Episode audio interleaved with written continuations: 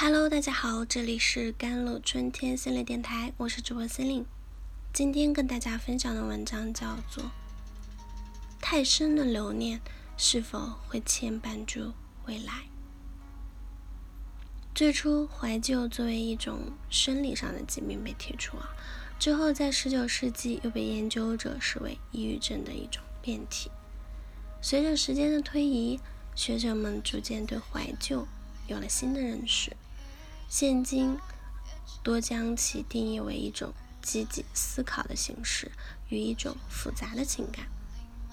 怀旧包含对过去苦乐参半的渴望，也就是说，当我们在回忆过去时，能够再度感受到过往时光的美好，但又同时会在无形之中与现实处境进行比较，从而产生物是人非的感伤。同时，怀旧是一种与自我相关的社会感情。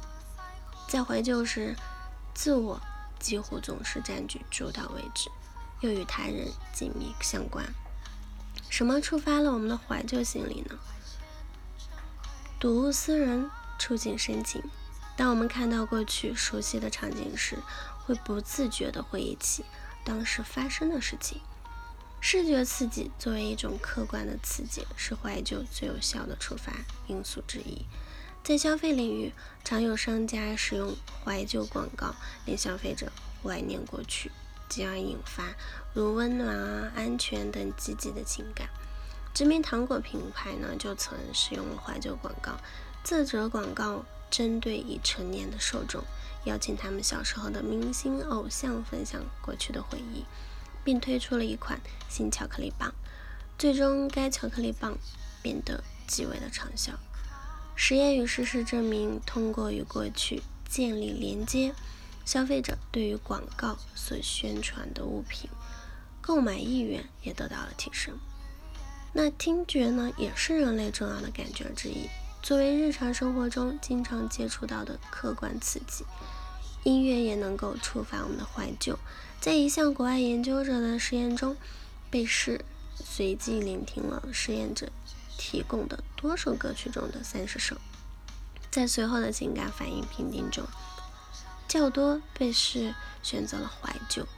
学者还发现，如果某一首歌曲的内容能够产生起这个个体的共鸣，使得个体从中回想起自己较多的人生体验。那么就会引起被试更多的怀旧情感。除了视觉与听觉以外，嗅觉也是一种能够引起怀旧心理的客观刺激。不同于特质怀旧，即使触发的高水平状态怀旧，不仅不会对我们造成消极影响，还会产生许多积极的效应。那么怀旧具有哪些积极的功能呢？第一，帮助我们感知更多的积极情绪。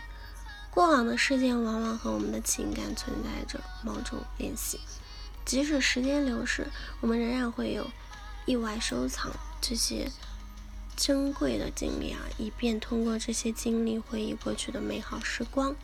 同时，实验表明，我们还可以通过怀旧避开外界反馈的危险，恢复积极的自我概念和自尊。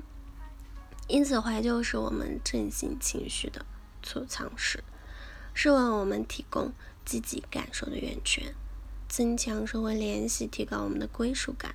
从怀旧的概念出发，我们通过怀旧重新建立了与他人的亲密关系，并使其成为了自身的一部分。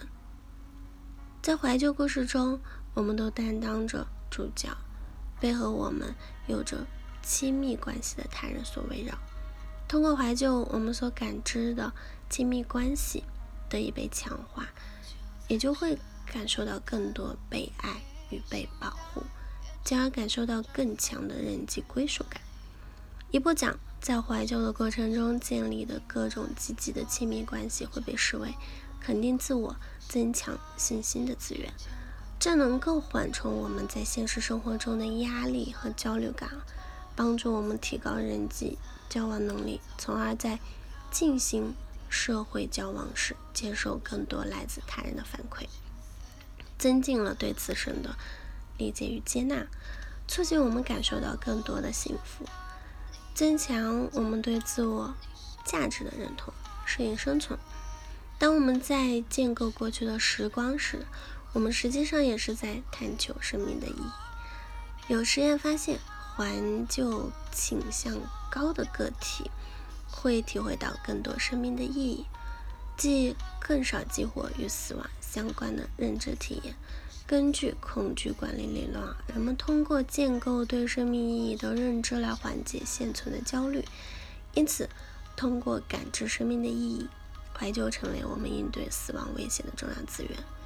同时，当我们感到混乱和不稳定时，作为一种适应性的反应，怀旧能够促使我们积极感知过去的自我，这样增强自我的连续性，统一过去和现在的自我。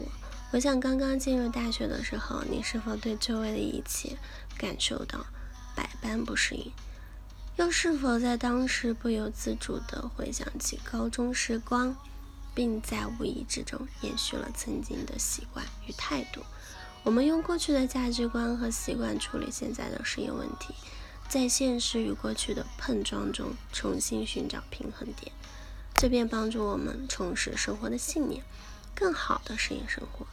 如果你在当下迷失了自我，不妨回头看看过往的自己，也许你的留念回忆并不是羁绊，而是你继续前进的动力和勇气。好了，以上就是今天的节目内容了。咨询请加我的手机微信号：幺三八二二七幺八九九五，我是司令，我们下期节目再见。